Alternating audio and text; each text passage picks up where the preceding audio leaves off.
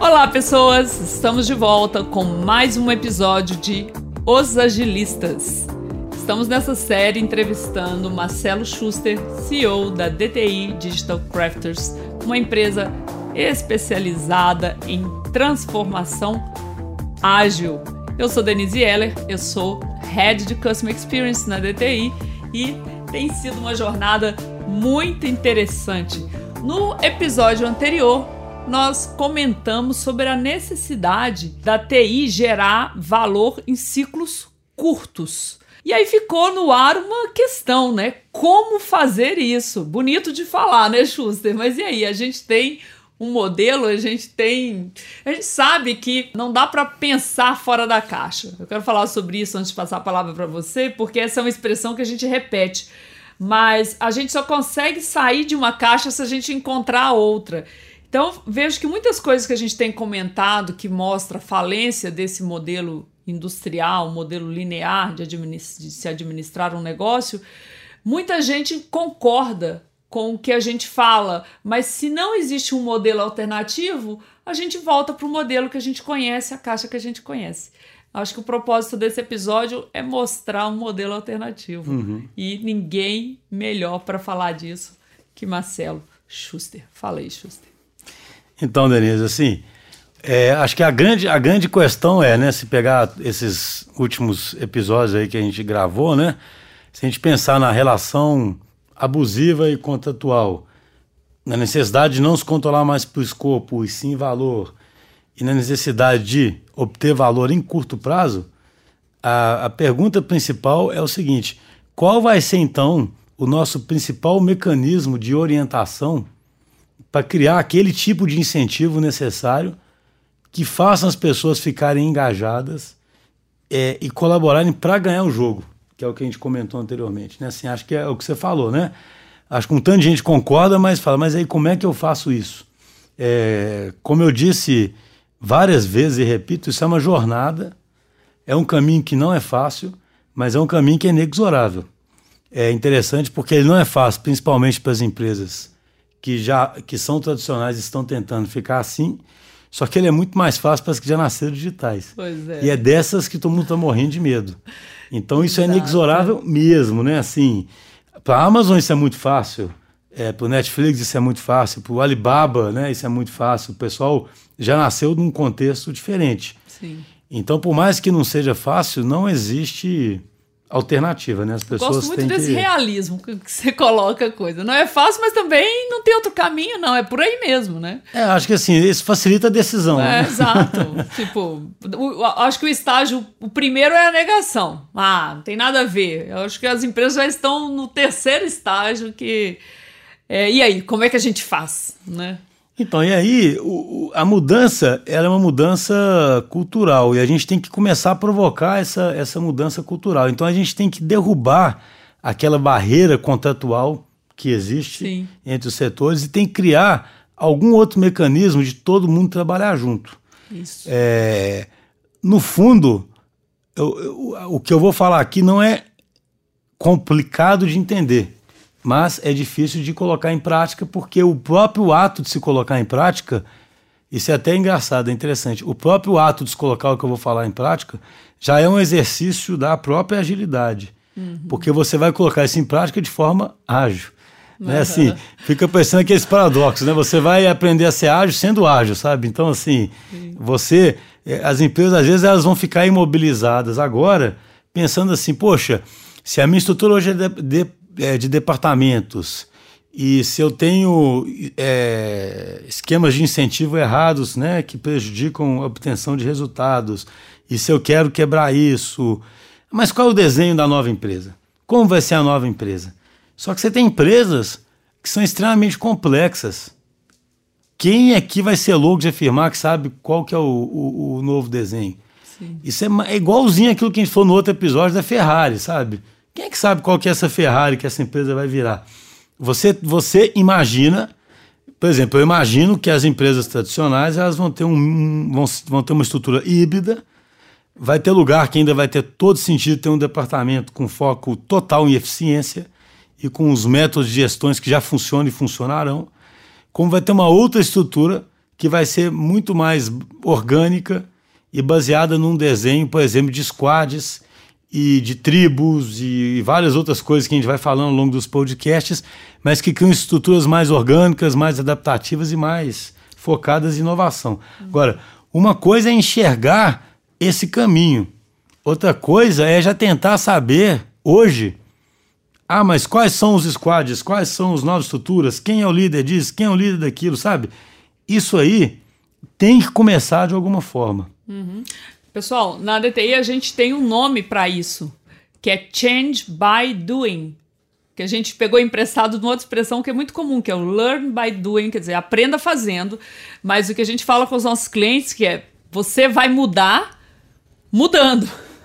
É isso que ele está falando. Já é a estrutura do fractal. Vamos fazer um pequeno experimento. Ali a gente vai aprendendo estes princípios, gerando algum resultado. Vamos errar e faz parte.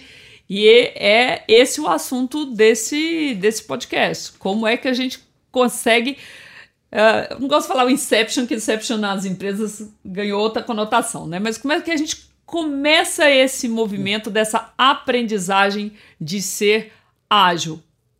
Qual é um ponto de partida, Schuster? O que, a DTI então, tem só, feito? Só um comentário aí sobre o que você disse do Change, Change by, by, doing, né? Isso é interessante. Uhum. Eu li recentemente um, um livro bem interessante falando sobre como é que alguns, os líderes, acho isso interessante, né? Como é que os líderes é, podem se preparar para mudarem de nível. Aí é, não é necessariamente a transformação digital, mas lideranças que chegam num determinado ponto da carreira e eles vão assumir, por exemplo, os cargos mais executivos e se espera outras outras habilidades, outras competências deles, né?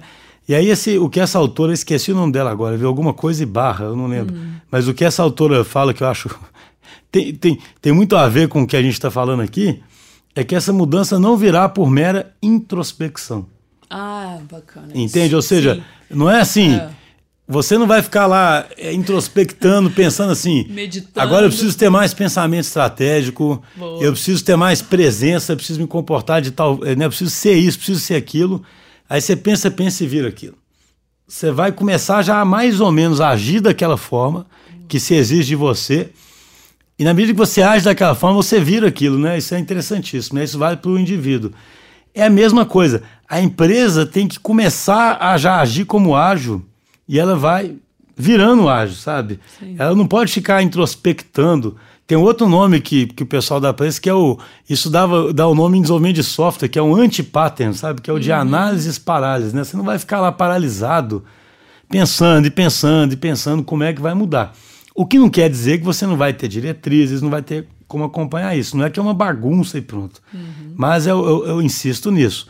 Se uma empresa quer ficar ágil, ela tem que ser ágil para ficar ágil, né? É até engraçado, né? O, o, o, pensamento. E aí uma coisa é interessante que ajuda a começar essa jornada, que a gente tem começado a fazer alguns clientes, é o quê? Eu preciso quebrar aquele relacionamento e preciso dar uma outra forma de criar um relacionamento. Que forma é essa, né? Então, o que a gente tem proposto muito fortemente para os clientes é o seguinte: olha, é, negócio, não acompanhe mais a TI por escopo. Estabeleça um squad, que acho que a gente já falou sobre squads anteriormente, Sim. mas podemos depois um dia falar mais detalhadamente. Mas squad é um time multidisciplinar que tem todas as competências instaladas para resolver um determinado desafio. Então o squad, é, ele já é, é. Por que, que eu falo que ele já é uma movimentação para o mundo ágil, para uma, uma, nova estrutura? Porque o squad já quebra essa estrutura departamental.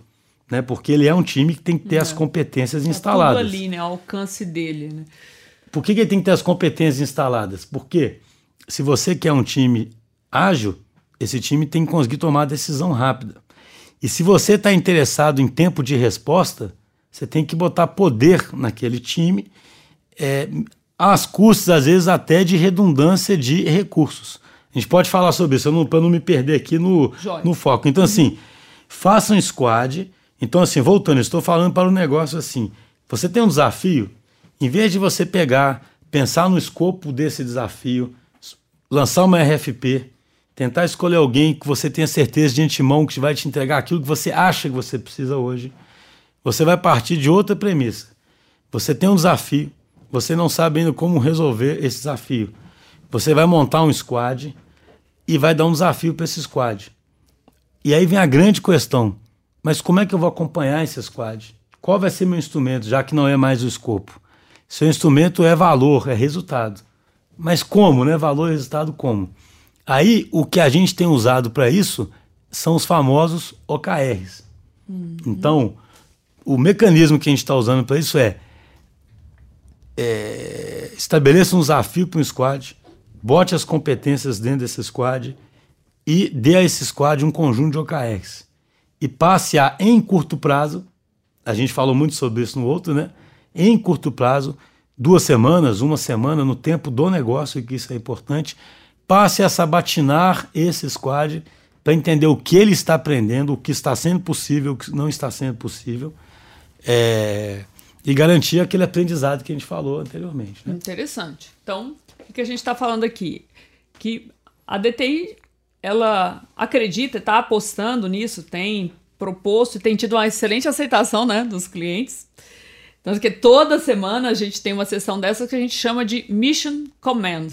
E fala um pouquinho, Justo, é, quem é que está nesse grupo? Que você está falando, olha, a gente tem que fazer o desafio, né? Estabelecer um desafio para o squad. Nessa mesma sessão do desafio, a gente desdobra os objetivos. Os objetivos a gente tem que chegar nos key results, que são esses indicadores de sucesso, né? Os indicadores de resultado mesmo que vão ser medidos, acompanhados sistematicamente naquela cadência que o Schuster é, enfatizou bem no episódio anterior. Talvez fique mais fácil se a gente der rechear isso com um, um exemplo prático.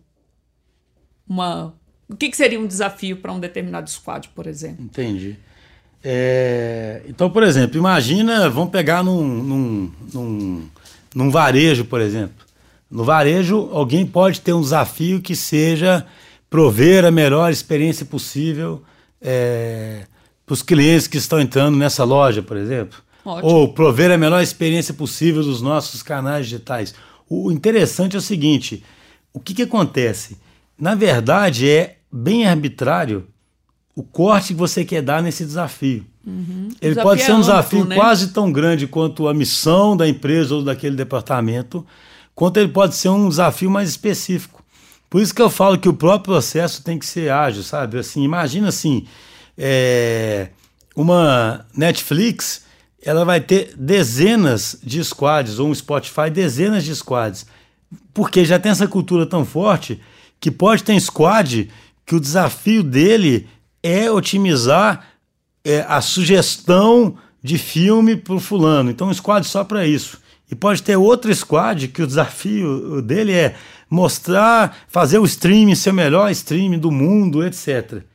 Então, ou seja, a missão vai estar lá em cima de entretenimento e o desafio daquele squad vai ser o seguinte: olha, dentro dessa minha missão de entretenimento, o streaming tem que funcionar bem demais em qualquer tipo de conexão e o que seja, por exemplo. Sim. Agora, uma empresa que está começando a adotar o ágil e às vezes nem tem tantos squads instalados, ela pode, por exemplo, começar com um desafio que seja: eu vou tornar o atendimento mais ágil e daqui a pouco ela vai começar a diferenciar esse desafio por diferentes squads na medida em que ela instale diferentes squads. É importante não sobrecarregar os squads com muitos objetivos, né, Schuster? Eu acho que também, considerando que a gente, nós somos ansiosos, né? Ah, ok, eu tenho esse time multidisciplinar e agora eu vou colocar um monte de desafios. Qual que é essa relação? Um monte de objetivos do desafio com os objetivos. Então, aí, é, para isso, eu acho interessante a gente falar um pouquinho de OKR, né? Da história de. de... É bom falar, explicar um pouco, né? Porque tem se falado muito, mas todas as vezes que eu vejo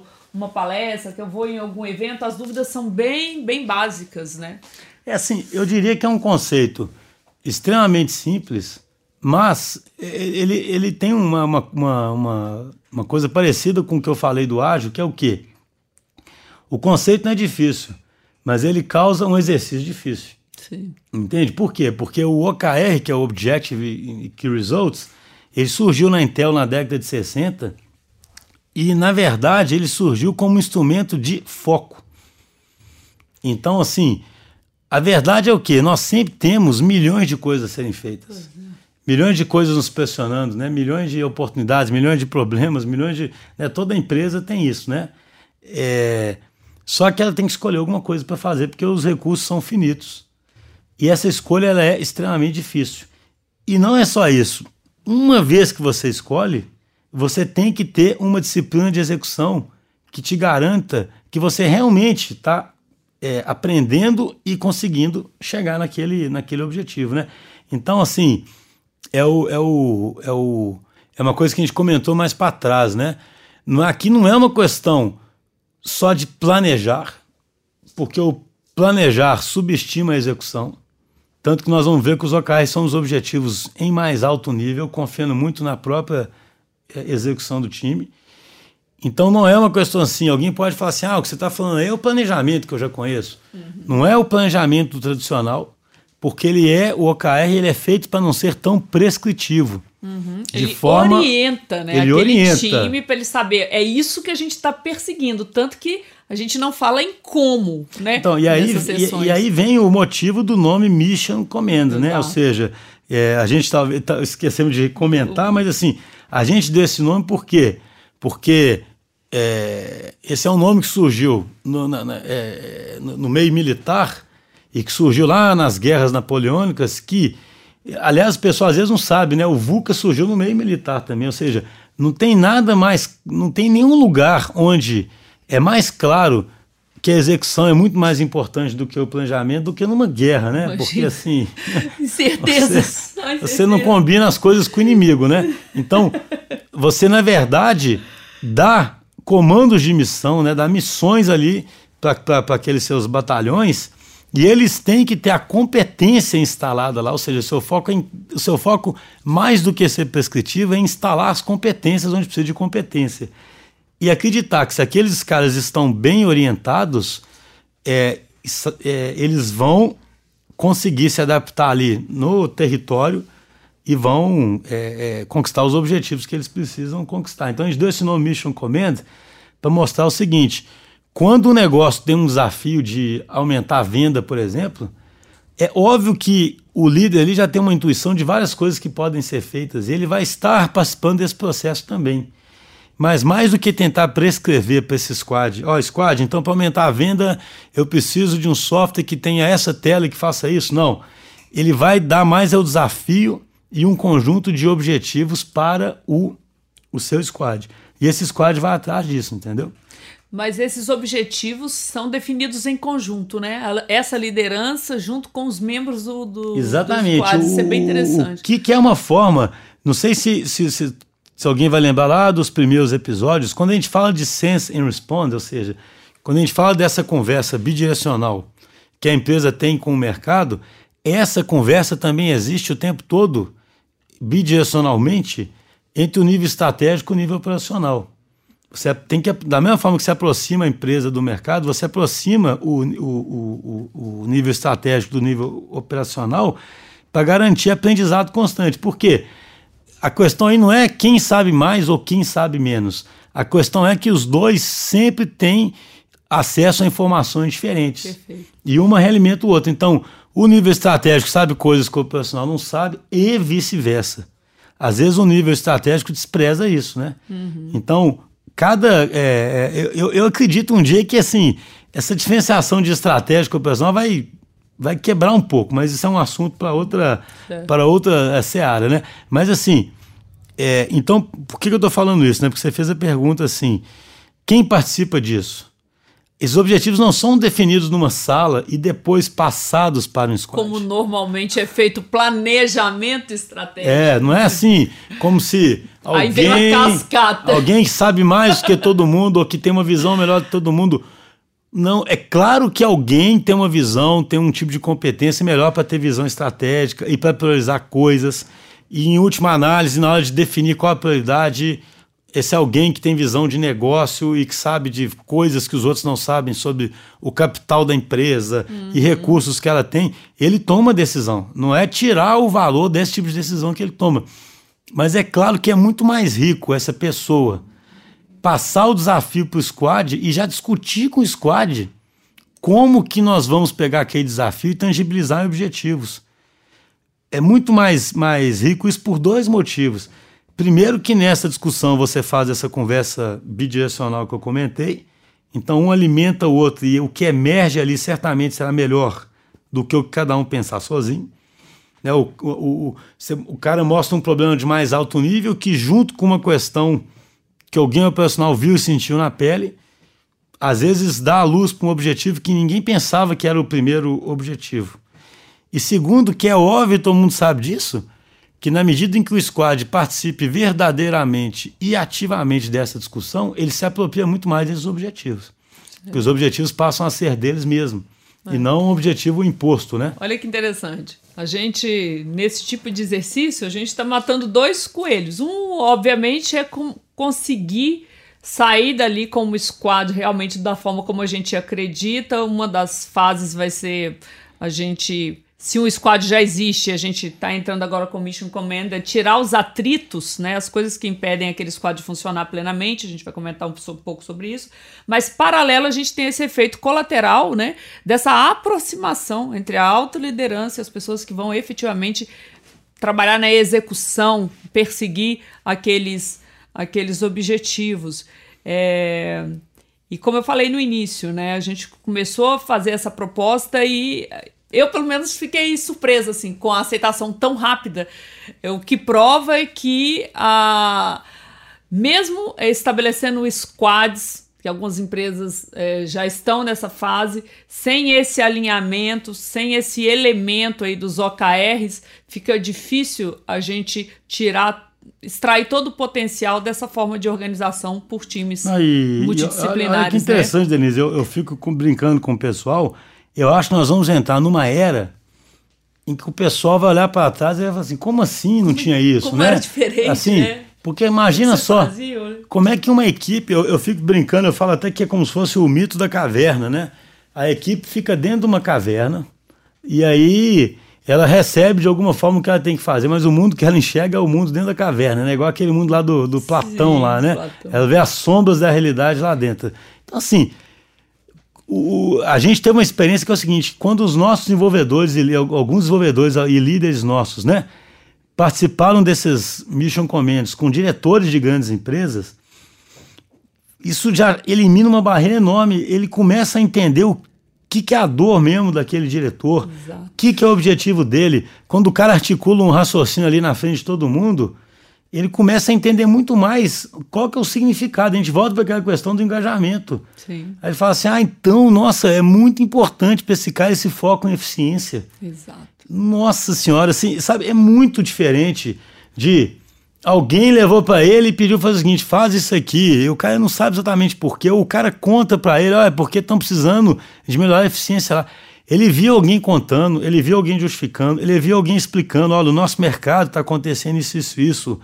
Os nossos concorrentes estão fazendo isso, então nós precisamos, sabe? Passa a fazer sentido, né, Chus? Eu fico pensando até o impacto que tem isso para as práticas do RH, né? Do treinamento e desenvolvimento, que esse esse aprendizado intensivo que existe no squad por essa aproximação da liderança com o nível tático operacional como que eles iam conseguir isso de outra forma, né? Eu acho que a partir do momento que a gente vai investindo nisso, fico até pensando no, num desses, tive esse insight agora, trazer gente do RH para entender o processo, porque isso, ao nosso timer já falando para a gente fazer uma síntese desse episódio, a gente vai ter que fazer mais um sobre isso, que vocês viram que o assunto não, não termina, né? Mas de trazer também o RH para um próximo, que a gente tiver oportunidade, porque a gente está falando de mudança cultural, do change by doing, ou seja, pela prática, não é treinamento para fazer isso, já é, já é uma experiência para saber trabalhar de forma ágil que tem esse impacto numa mudança de mentalidade por essa, essa interação. Interessante que interação em pessoas também é uma das premissas do ágil. A gente está trazendo aqui este conceito para a vida, né? Por meio do, do Mission Command. Já que o nosso tempo está estourando, você quer fazer um fechamento dessa primeira parte e a gente grava mais um para explorar os outros elementos Sim. Só um comentário, eu achei muito interessante, assim, eu repito isso exaustivamente lá na, na DTI, né? O ágil, no fundo, é acreditar muito no ser humano e no, no potencial que o, que o ser humano tem de contribuir, sabe? É, E isso é tirar ele daquela posição de uma pecinha na engrenagem e uma e, e botá-lo numa condição mais ativa de, de, de contribuição, né? É, então, assim, eu acho que é um, é um é, do ponto de vista de RH, é isso, né? O, o, eu acho entender esse posicionamento. Então, assim, o que a gente falou aqui, tentar fazer uma síntese é, que dê uma visão de tudo que a gente falou até o momento, o que a gente falou assim, aqui é o seguinte, como eu começo a romper essa barreira, esse contrato que existe entre a TI e o, e o negócio e começo a fazer todo mundo trabalhar junto. Eu começo a estabelecer uma equipe multidisciplinar e oriento essa equipe a resultados por meio de OKRs que são definidos em conjunto em sessões específicas para isso, onde todos de fato colaboram. É, isso é o começo e vai ser o que vai, e não é só o começo, né? Isso vai virar uma atividade contínua da, da, da, da corporação. É, é importantíssimo é, destacar, igual tudo que a gente falou até aqui agora, que no começo vai ser difícil definir o objetivo, vai ser difícil definir o desafio, haverá dúvida sobre o key result, porque o key result já é quantitativo. A gente às vezes não sabe como medir algumas coisas porque nunca mediu. Uhum. Às vezes, é, mas o exercício de perseguir isso é muito importante para a empresa. Ou seja, se a empresa não quer mais controlar escopo e quer medir valor, Entrega, né? a primeira coisa que ela tem que começar a aprender é o quê? Ela tem que começar a aprender a medir valor. Exato. A gente já viu é alguns. Definir claramente o que é, é valor. Não, a gente já aconteceu Escolher. isso em clientes nossos, do primeiro objetivo ser medir o ESIS. Porque às vezes a empresa não tem referência, ela precisa medir o ESIS para a partir daquele ESIS, da situação atual, ela poder enxergar o futuro. Então, assim, eu só gosto sempre de insistir nisso, porque não é que o cara faz um mission command e, é e aí sai de lá com tudo claríssimo e tá tudo. Por isso que eu insisto que a própria abordagem do agilismo é ágil. Você vai começar a praticar o mission command, você já vai começar a gerar valor diferente daquela forma e vai começar a aprender também como que você vai usar aquele instrumento dentro da sua própria empresa. Sim, excelente. Olha, a gente está chegando ao fim de mais um episódio e nós gostaríamos de insistir no feedback de vocês. Né? Obviamente, a base do ágil é o aprendizado, a gente aprende muito. Né, se você está gostando. Teve uma pessoa que falou: olha, os primeiros ficaram profundos demais. Então, esse a gente está tentando fazer mais leve, com mais exemplos. Tem sido uma jornada muito bacana fazer, produzir esses podcasts com vocês. Bom, chegamos ao fim. Você ouviu mais um episódio de Os Agilistas. Um abraço.